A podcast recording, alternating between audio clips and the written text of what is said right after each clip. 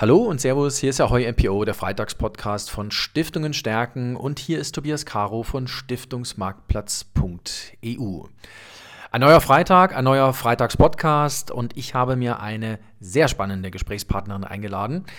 Dr. Agatha Klaus von der Nationalstiftung. Liebe Frau Dr. Klaus, ähm, wir haben uns getroffen über das Thema Podcast. Ich habe Sie einfach mal gefragt, ob, wir, ob Sie Lust hätten, einen Podcast zu machen. Sie machen selber einen Podcast. Warum machen Sie einen Podcast? Ich frage Sie das einfach mal gleich zu Beginn. Ja, hallo erstmal. Ähm, das ist tatsächlich eine Errungenschaft in unserer Stiftungsarbeit, die die Corona-Krise mit sich gebracht hat. Ähm, wie viele andere Stiftungen waren wir äh, Anfang des Frühjahrs 2020 äh, vor die Herausforderung gestellt, was machen wir, wie bringen wir unsere Themen an die interessierten äh, Menschen mhm. und wir, es waren halt keine physischen Formate äh, möglich. Was ein großer Teil unserer Arbeit ist, sind Debattenformate. Und ähm, wir sind sehr, sehr schnell dann auf äh, digitale Formate umgestiegen. Ähm, und haben uns dann quasi überlegt, dass wenn wir schon digital sind und digital aufzeichnen und das Audio, mhm. der Audiomitschnitt mitläuft, äh, dann könnten wir das auch zweitverwerten und damit vielleicht auch noch eine andere Zielgruppe erreichen, eine vielleicht jüngere, mhm. hoffentlich jüngere, neuere Zielgruppe und damit auch die Reichweite unserer Themen verstärken und kam dann dazu, Podcasts zu machen. Das finde ich total spannend, weil so ähnlich ist es bei uns auch entstanden. Äh, wir waren praktisch kurz nach dem Lockdown, haben wir uns überlegt, okay, wie kriegen wir mehr Breite und auch ein Stück weit mehr Tiefe in unsere Themen rein. Und der Podcast war dann relativ naheliegend. Ähm, wenn ich mir ihre Website zum Beispiel anschaue, die finde ich persönlich sehr modern und auch sehr lebendig. Also die hebt sich wohltuend von anderen Stiftungswebsites ab. Ähm, sehr gerne. Also das muss man auch mal sagen. Äh, es gibt ja doch äh, häufig so, dass äh, mal, die Bedenken, dass Stiftungen in der digitalen Welt nicht so richtig angekommen sind und dann fallen einfach solche Beispiele sehr wohltuend ins Auge. Ähm, was sind so, warum ist Ihre Website so modern, so lebendig? Welche Schritte sind Sie hier gegangen? Die war ja wahrscheinlich nicht von Anfang an so modern, die Website der Deutschen Nationalstiftung. Ich habe es vorhin verkürzt gesagt, aber Ihre äh, Domain ist ja nationalstiftung.de. Genau. Ja, auch das, ähm, das hat zweierlei äh, Hintergründe. Zum einen bin ich als äh, Geschäftsführerin äh, Anfang letzten Jahres in die Stiftung gekommen und äh, habe das auch gleich äh, als Defizit gesehen, unsere ein bisschen in die Jahre gekommene, noch sehr auf ähm, Zweidimensionalität, sage ich mal, mhm. ähm, abgeschnittene äh, Website, äh, dass, wir, dass wir uns diese vorknöpfen. Mhm. Ähm, das war aber eigentlich sozusagen ein Fernziel für, sagen wir mal, als Ende meine, meine ersten, meines ersten Jahres bei der Nationalstiftung. Mhm. Und dann auch hier kam Corona, hat uns ähm, herausgefordert ähm, und hat uns aber auch so ein bisschen, also nach einer sage sag ich ehrlich, einer kurzen Schockstarre, bei der wir alle nicht wussten, ähm, ist das jetzt eine, eine andauernde Krise oder ist es schnell wieder vorbei? Ja. Ähm, Ging uns allen so. Äh, ne? Genau, ähm, habe ich aber dann sozusagen die Chance genutzt, ähm, nachdem wir ein, zwei, drei Veranstaltungen absagen mussten, zu sagen, okay, dann nehme ich auch, ähm, ein, auch, auch das Geld äh, in die Hand, was mhm. wir nicht ausgegeben haben für geplante Formate und auch die Zeit, die wir in der Stiftung dann auch äh, übrig hatten ähm, durch den Ausfall von bestimmten äh, Projekten äh, und investiere das in ähm, die Erneuerung der Website, die aber auch notwendig war wiederum für sowas wie die Podcast-Idee, ja. denn sie war, die Website hatte auch die technischen Voraussetzungen nicht, mhm. dass man da einen Podcast draufladen konnte. Und dann war das ein äh, ja, ein, auch ein etwas längerer Prozess. Ich habe mir da, oder wir haben uns da viel Zeit genommen mit äh, allen Beteiligten, mit den Gremien, viele Gespräche zu führen, ähm, Netzwerkanalyse zu betreiben, aber auch Zielgruppenanalyse und ähm, haben uns auch Unterstützung genommen durch eine Kommunikationsagentur, eine in Hamburg ansässige. Mhm. Und ähm, ja, also das, was Sie sehen, ich freue mich über das ähm, Kompliment, äh, ist aber natürlich auch ein ja ein etwas langerer Akt gewesen, äh, den wir auch der Krise zu verdanken haben. Das glaube ich Ihnen sofort. Also wenn man ähm, selber eine Website oder eine Plattform betreibt, dann hat man auch ein bisschen einen Blick dafür, was so dahinter passiert, ja. Und ähm, das, da sieht man ganz deutlich, dass Sie sich da sehr viele Gedanken gemacht haben. Und wenn Sie jetzt sagen, dass Podcast eben nochmal eine so eine Verlängerung ist, wie man die Themen auch nochmal ein Stück weit in die Breite gibt, dann ähm, drückt das ja auch aus, dass Sie sich wirklich sehr viel Gedanken gemacht haben, eigentlich über eine Digitalisierungsstrategie Ihrer Stiftung, oder? Genau, das, das, was ich noch vergessen habe, ein wichtiges Ziel und auch ein Wunsch ähm, unserer Mitarbeiter war, dass sie die Website selber betreiben können. Mhm. Also vorher war es eben, da hatten wir eine Agentur dahinter, die war auch teuer. Ähm, jegliche Änderung, sei es auch nur ja eine Kommasetzung musste man teuer bezahlen. Äh, der Wunsch war, dass wir selbst äh, Herr über unsere Website sind, dass wir selbst äh, sie benutzen können. Das ist schon ein Teil wenn man das so will, der Digitalisierungsstrategie. Ich mhm. hätte dieses Wort vielleicht nicht in den Mund genommen, aber wir sind definitiv digitaler geworden und dann haben wir diese Website auf WordPress aus, ähm, aufgesetzt mhm. und die Mitarbeiter geschult, ähm, dass sie dazu jetzt selbstständig in der Lage sind, ähm, das äh, zu bearbeiten. Und ja. Ähm, wäre das auch so ein Tipp äh, für andere Stiftungen zu sagen, ähm, schaut, dass ihr sowas vielleicht äh, wieder insourced, weil das natürlich enorme Ressourcen gegebenenfalls bündelt? Ja, also das kommt immer auf die Größe der Stiftung an. Wir sind ja eine relativ kleine Stiftung mhm. äh, mit einem großen Namen. Ähm, wir stehen da zwei hauptamtliche Mitarbeiter und äh, Mitarbeiterinnen. Mhm. Ähm, und da ist es natürlich, diese Ressource ist, äh, ist notwendig und, ähm, und auch die Stiftungsbelange. Das, also ich, mein Ziel war, dass wir immer sehr aktuell sind und ähm, jegliche Hürde, die, die dann äh, den Prozess verlängert, die äh, vermindert die Aktualität. Also ähm, bei großen Stiftungen ist es natürlich was völlig anderes. Die mhm. haben eigene, äh, eigene Bereiche zur Kommunikation und äh, die, denen muss man das nicht anraten. Aber Kleinstiftungen kann ich auf jeden Fall raten, dass es sich lohnt, dass es ähm, auch ähm, ja, die Aktualität stärkt und auch so das, das Zusammengehörigkeitsgefühl, dass es auch wichtig ist, dass man das nach außen verkörpert, dass Mitarbeiter schreiben und nicht eine Agentur, die ein anderes Wording immer hat als, als man selbst. Ja. Sie sind dann als Stiftung authentisch in dem Sinne. Ähm, genau. Ähm, ist das wirklich was, was man so, sag mal, aus der Pandemie sich so ein bisschen rauslesen kann, dass Sie dass Stiftungskommunikation wichtiger geworden ist. Und also wenn ich das für mich einsortieren darf, ich glaube, Stiftungskommunikation wird eine der Hauptpflichten sein in den nächsten zehn Jahren, weil Stiftungen müssen Geschichten erzählen, sollen Geschichten erzählen und waren sie haben auch tolle Geschichten zu erzählen. Mhm. Ja, absolut. Also nach dem alten Motto Tu Gutes und rede drüber, mhm. äh, glaube ich, ist das für jegliche äh, Stiftung wichtig, dass man ähm, ja nicht nicht einen Dornröschenschlaf macht und für eine sehr, vielleicht manchmal sehr sehr eingeschränkte Zielgruppe seine Arbeit macht, sondern dass man ja möglichst breit darüber kommuniziert, auch zum Beispiel um neue Förderinnen und mhm. Unterstützer zu werben. Das, mhm. äh, man muss schon ähm, und die Mittel sind ja sind ja da. Also wenn, wenn wir Digitalisierungsstrategie jetzt in den Mund genommen haben, dann haben wir auch im Zuge der neuen Website auch ähm, ein Instagram-Profil ähm, mhm. äh, aufgesetzt. Wir sind bei Twitter, wir haben Facebook noch ein bisschen optimiert. Und all solche Dinge ähm, sind notwendig, damit man sichtbar wird in der, in der großen Flut äh, von vielen anderen ähm, Organisationen. Ähm, da würde ich sagen, dass das total sinnvoll ist für die Belange der Stiftung, aber auch für zum Anwerben von zum Beispiel auch Stipendiaten, Teilnehmern, ähm, Diskutantinnen und auch Förderern. Ähm, Finde ich interessant, dass Sie zum Beispiel auch auf Twitter sind. Ähm, ich halte Twitter für ein sehr, sehr cooles Medium äh, für Stiftungen, weil Sie dort einfach sehr knackig auch News äh, als Stiftung an eine gewisse Community tragen können. Und es ist interessant zu sehen, wir haben uns selber ein bisschen mal mit den äh, Stiftungen, die auf Twitter sind, beschäftigt. Es sind knapp 5% der Stiftungen, nicht mal 5%, die auf Twitter unterwegs sind. Müssten eigentlich deutlich mehr sein. Ja, wobei man sagen muss, Twitter ist auch eine bestimmte Blase mhm. von äh, Personen, die Twitter benutzt. Ähm, ähm, wenn es zum Beispiel eine Stiftung ist, die sich besonders für Kinder und Jugendliche einsetzt, ähm, dann ist es vielleicht äh, auch sinnvoll, einen TikTok-Kanal ja. äh, einzu, einzurichten. Also da muss man wirklich drauf schauen, wer ist meine Zielgruppe mhm. und wen will ich erreichen durch die Kommunikation.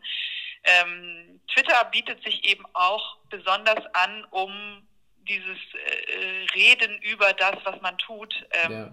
noch einmal zu befördern, weil dort sehr viele Journalistinnen und Journalisten sind, mhm. die dann wiederum aufmerksam werden auf die eigene Arbeit und dann darüber berichten können. Ähm, was ja für uns alle toll ist, wenn, wenn wir dann auch mal äh, in einer Zeitung oder in einem Blog erwähnt werden. Klar.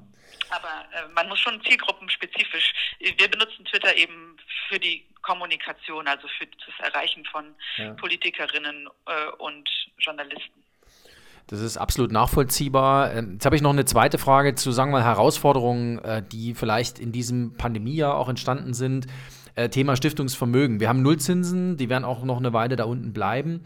Ist das für Sie eine Herausforderung? Wie lösen Sie das? Ich sage mal, für viele Stiftungen ist es ein Problem. Ist es für Sie auch ein Problem oder haben Sie es für sich sauber sortiert?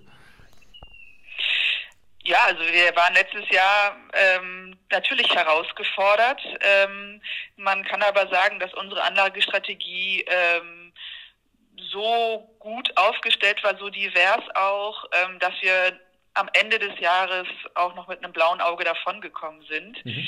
Äh, das war aber Mitte des Jahres noch nicht abzusehen und das hat natürlich für, ähm, ja, für Sorge, also dafür gesorgt, dass wir sorgenvoll auf die Zahlen geguckt haben. Und wir haben aber auch daraus Konsequenzen, Konsequenzen gezogen und unsere Anlagestrategie jetzt Anfang des Jahres auch äh, verändert. Wir sind noch, haben noch eine weitere Assetklasse dazugeholt, um mhm. dann noch breiter zu sein. Also wir haben schon Konsequenzen gezogen daraus aus der Niedrigzinsphase, die ja, wie Sie gesagt haben, noch ein bisschen andauern wird. Also wir sollen nicht in die Zukunft schauen. Prognosen sind schwierig, insbesondere wenn sie die Zukunft betreffen. Das ist immer der, ähm, der Satz. Aber es finde ich spannend, wenn Sie sagen, Sie haben Schlüsse draus gezogen, Sie haben sich breiter aufgestellt, Sie haben sich noch ein bisschen mehr diversifiziert. Ich glaube, das ist tatsächlich auch ein so, ein so ein Weg, den Stiftungen viel stärker gehen müssen. Einfach nur mit Anleihen und ein bisschen Aktie, das wird wahrscheinlich nicht mehr reichen. Ähm, äh, jetzt wird mich ein bisschen auch noch natürlich was ähm, bei der Deutschen Nationalstiftung ähm, äh, aus ihrem, sagen wir mal, täglichen Doing ähm, interessieren. Ähm, wir haben uns im Vorfeld ein bisschen über die Attraktivität von Gesellschaft, gesellschaftspolitischen Themen im Stiftungswesen ähm, unterhalten, haben gesagt, lassen Sie uns darüber noch mal sprechen. Wie attraktiv sind denn solche gesellschaftspolitischen Themen im Stiftungsbereich. Für mich sind Stiftungen ein Inkubator für Diskurse im gesellschaftlichen Bereich. Ist das so? Wird das wird's, wird's noch zu wenig gemacht von Stiftungen oder von zu wenigen Stiftungen? Nein, das denke ich nicht. Es gibt sehr viele Stiftungen, die äh, die gesellschaftspolitische Themen anpacken. Mhm. Ähm, Thema Demokratie ist fast, äh, also nicht, nicht in jeder, aber also viele Stiftungen haben das zum Stiftungszweck, Stift, äh, Stärkung der Demokratie. Mhm. Unsere, ähm, unsere Hauptziele ähm, der, der Deutschen Nationalstiftung sind ähm, auch, aus, auch aus unserer Historie heraus. Wir sind ja nach der Wiedervereinigung gegründet worden, mhm. also das Zusammenwachsen von Ost- und Westdeutschland zu befördern halte ich nach wie vor für eine, ein wichtiges Ziel. Vielleicht haben sich das unsere Gründungsväter gedacht, dass im Jahr 2021 das schon kein, kein Ziel ist, weil es schon erreicht ist. Aber ich denke, wir sind da noch, äh, wir haben da noch einen guten Weg zu gehen, um äh, anzugleichen, dass Ost- und Westdeutschland zusammengewachsen ist. Ja. Dann ähm, das Thema Europa, also die Idee der Nation als Teil eines vereinten Europas ist unsere zwei, unser zweites Stiftungsziel. Und auch hier würde ich sagen, ähm, gerade in der Corona-Krise haben wir gesehen, dass es da noch deutliche Defizite gibt. Ich denke schon, dass wir ein starkes Europa sind, aber dass es da auch noch Felder gibt, ähm, die noch bearbeitungswürdig sind. Mhm. Also auch hier sind wir noch nicht am, am Ende aller Tage. Und äh, mein, eins meiner Hauptanliegen in der Stiftungsarbeit ist, den Nationalbegriff nicht den Nationalisten zu überlassen. Mhm. Und äh, das ist eine für uns auch eine Herausforderung, auch mit dem Namen Nationalstiftung, da nicht in die rechte Ecke verortet zu werden. Ähm, das, allein, dass wir dagegen ankämpfen müssen, ist, spricht ja schon dafür, dass der Zweck ja. äh, wichtig ist. Ähm, der Nationalbegriff, äh, den darf man eben nicht mit dem Nationalismusbegriff ähm, ähm über Bord werfen. Ja. Und ähm, das, also alle drei Themen ähm, um noch mal zu Ihrer Frage zu kommen, sind nach wie vor und werden leider immer mehr ähm, wichtig in der Debatte und Stiftungen können dazu einen großen Beitrag leisten. Ich glaube aber nochmal, ähm, dass dass wir noch mehr darüber reden müssen mhm. und noch mehr in die Öffentlichkeit gehen müssen mit dem, was wir tagtäglich tun. Ja. Also wir erreichen noch bei weitem nicht ähm, die Gesamtbevölkerung, auch wenn das sozusagen utopisch ist. Aber ähm, da sind noch Lücken. Ähm, mhm. Viele Menschen wissen nicht, was Stiftungsarbeit bedeutet, was Stiftungswesen ist, was überhaupt Gemeinnützigkeit ist. Und da gibt es noch einen weiten Weg zu gehen. Da bin ich völlig bei Ihnen. Ähm, das, ähm, das Stiftungsbild, was in Deutschland immer noch vorherrscht, das ist meines Erachtens überhaupt nicht das richtige Stiftungsbild. Ähm, muss man an vielen Stellen korrigieren. Sie haben gerade über Europa gesprochen, über die Themen, die dort äh, diskutiert werden könnten und die, wo Stiftungen auch einen Diskurs anschieben könnten. Haben Sie zwei, drei Beispiele für uns, wo Sie der Meinung sind, dass Stiftungen wirklich was bewirken können? Ja, also ich kann natürlich äh, sehr gerne über unsere, äh, mhm. unser Hauptprojekt sprechen zum, zum Thema Europa. Das ist die, das Projekt Schulbrücke, äh, mhm. äh, bei dem wir Jugendliche und junge Erwachsene ähm, für acht Tage jeweils ähm, zusammenführen aus ganz Europa, also von der Ukraine bis Finnland, äh, Frankreich, Polen, äh, Italien kommen äh, Schülerinnen und Schüler der oberen Jahrgänge zusammen, um mhm. gemeinsam über die europäische Idee und über die Zukunft Europas zu debattieren. Ähm, das ist ein bisschen Bildungsarbeit ähm, und auch sehr viel Begegnungsarbeit. Und mhm. ich glaube, dass das ein, ein Weg ist, wie Europa zusammenwachsen kann, nämlich durch gegenseitige Kennenlernen, durch gegenseitige Begegnungen und durch Abschaffung von vielleicht äh, bestehenden Vorurteilen. Und äh, das läuft, dieses Projekt läuft schon seit fast 20 Jahren, ist sehr erfolgreich und äh, hat dazu geführt, dass es äh, ähm, unter den Teilnehmenden auch ein starkes Alumni-Netzwerk gibt, dass sich diese ja dann mittlerweile jungen Erwachsenen ähm, äh, gegenseitig unterstützen und fördern und besser verstehen. Und ich glaube, das ist der Weg des Zusammenhalts, den wir gehen müssen. Das ist aber dann doch am Ende des Tages auch die Basis dafür, dass äh, gesellschaftlicher Zusammenhalt, wenn ich das jetzt mal auf Europa denke und beziehe, so kann er doch am Ende des Tages gelingen, dass wir selber, dass wir Menschen, wir Deutsche, äh, Polen, der Ungar, der Schwede, dass die voneinander mehr wissen, den Gegenüber besser verstehen. Das ist sozusagen das Ziel dieses Projekts und äh, bisher haben wir da sehr positive Erfahrungen gemacht. Also bis äh, zum Beispiel ein, ein Beispiel aus der Ukraine, wo der äh, Teilnehmer äh, bei seinen Eltern, ähm, also nachdem er bei der Schulbrücke teilgenommen hat äh, und die Eltern Orban-Anhänger ähm, waren, sich mit denen überworfen hat. Das ist erstmal keine gute Geschichte, dass ja. man sich mit seinen eigenen Eltern überwirft, aber dass man den Mut aufbringt, das eigene Denken anregt, dass ja. man über den Tellerrand hinwegschaut, durch Debatte Erkenntnis äh, entsteht, äh, die man dann auch noch äh, sozusagen standfest verteidigen kann, selbst gegen seine eigenen Eltern und vielleicht einen anderen Weg einschlägt, ähm, das finde ich sehr beachtlich. Mhm. In der Tat. Also das sind, das sind genau diese Geschichten, die es dann wiederum braucht, äh, erzählt zu werden. Ich glaube, wenn man solche Geschichten häufiger hören würde, wenn auch über, das ist ja eine Geschichte des Gelingens.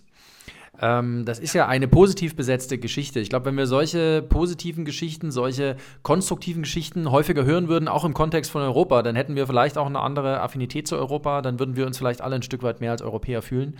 Ähm, es hat mich total gefreut, dass Sie uns in diese Projektarbeit mal so ein bisschen haben reinschauen lassen, in Ihre tägliche Stiftungsarbeit, äh, liebe Frau äh, Dr. Klaus. Und äh, ich drücke Ihnen die Daumen, dass Sie die Agenda, die Sie jetzt eingeschlagen haben, dass Sie die äh, weiter erfolgreich gehen können. Danke, dass Sie hier im Freitagspodcast mit dabei dabei waren. Vielen Dank. Es hat mir auch sehr viel Spaß gemacht, mit Ihnen zu sprechen.